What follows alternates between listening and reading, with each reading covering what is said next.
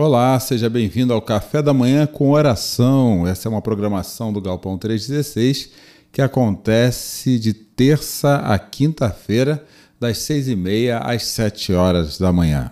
O propósito do Galpão 316 é conectar e levar pessoas a um relacionamento simples, crescente e sadio com Jesus. Esperamos que essa mensagem fale profundamente ao seu coração. Deus abençoe a cada um que irá trabalhar ou acorda cedo por conta das grandes tarefas do dia. E o Senhor Jesus esteja com cada um de vocês. É, a mensagem breve de hoje que eu pensei é em relação àquelas pessoas que perderam ente, entes queridos, familiares próximos e até amigos próximos por conta do coronavírus. É, nós estamos nessa luta há mais de um ano, perdemos muitas pessoas, grandes pessoas, pessoas que nós não imaginávamos que perderíamos tão rápido. É, e ali não foi é, uma simples perda, mas foram sonhos, que se foram, foram projetos, foram construções de anos que, por conta de um vírus avassalador, acabou minando muitos projetos. Então, essa mensagem eu, eu preparei é, pensando naqueles que perderam pessoas próximas, assim como eu. Eu, em agosto, em outubro do ano passado, eu perdi a irmã do meu pai, a minha, a, a minha tia Ana. Foi um choque para nós, foi muito difícil para nós. E diversas vezes nós lembramos dela, sabe? É, é bem, é bem difícil aceitar, às vezes, o, o fato que ela partiu. Mas nós encontramos na palavra de Deus um conforto para o nosso coração. Por isso, a meditação desta manhã está na primeira carta de Paulo aos Tessalonicenses, capítulo 4, versículo 13 ao 14, que diz assim: Irmãos, não queremos que vocês sejam ignorantes quanto aos que dormem, para que não se entristeçam como os outros que não têm esperança. Se cremos que Jesus morreu e ressuscitou e ressurgiu, cremos também que Deus trará, mediante Jesus e com ele, aqueles que nele dormiram. Amém.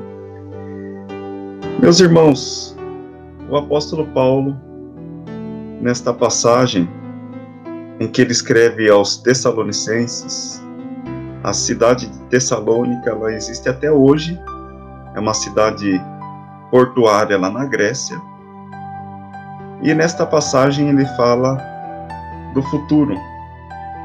Ele fala que para o povo de Deus tem coisas boas que estão por vir.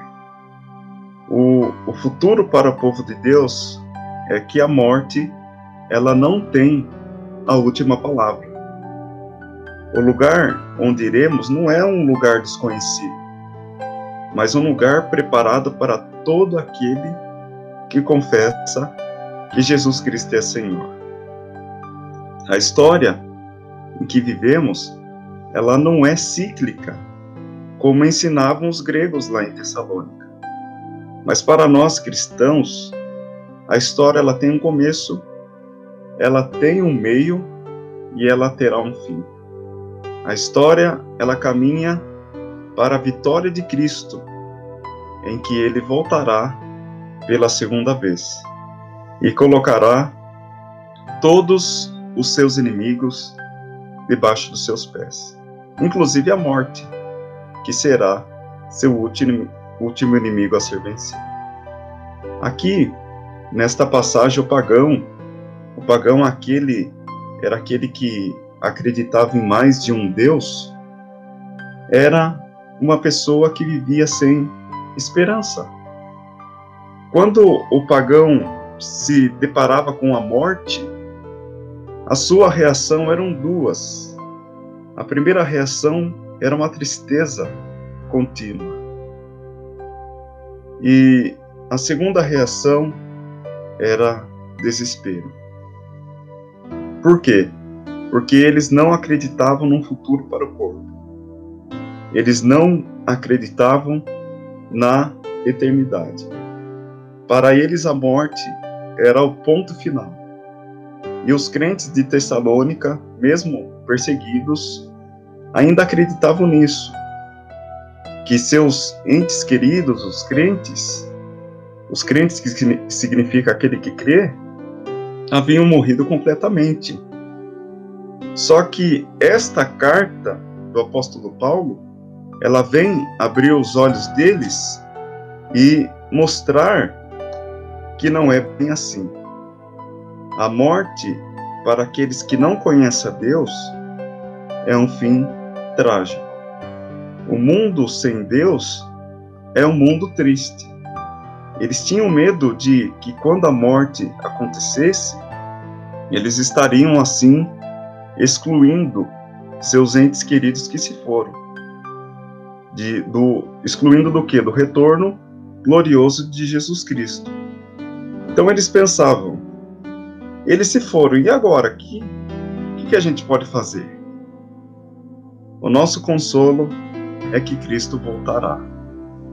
Essa é uma segunda ênfase dessa carta. E aqui a palavra dormir, ela era comum no mundo antigo, utilizado como eufemismo, né? O eufemismo é quando você substitui uma palavra por outra para suavizar algum termo aqui no caso, morte. Então o apóstolo usa a palavra dormir para suavizar um enunciado é, em vez de usar, de usar a palavra morte. E assim o texto termina: que os mortos em Cristo viverão em glória. Jesus descerá dos céus, os túmulos serão abertos e os vivos serão transformados.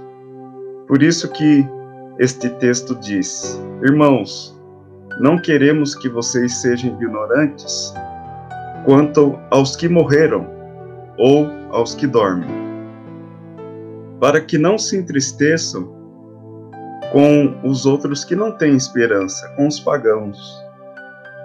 Se cremos que Jesus morreu e ressurgiu, cremos também que Deus trará mediante Jesus e com ele, aqueles que nele morreram, ou aqueles que nele dormiram.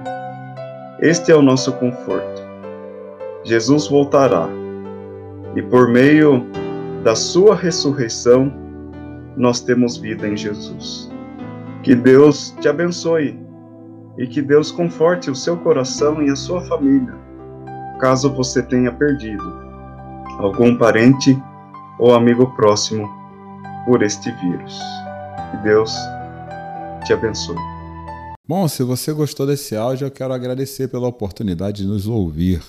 Eu espero realmente que Deus tenha enviado um recado para o seu coração através da mensagem que você acabou de receber. Nós somos o Galpão 316, uma igreja de costuma dizer que uma comunidade de amigos cujo objetivo, o propósito é conectar e levar pessoas a um relacionamento crescente, simples e sadio com Jesus. Você já tem meu contato de WhatsApp, mas pode nos encontrar nas redes sociais, tanto no Facebook como no YouTube e também no Instagram.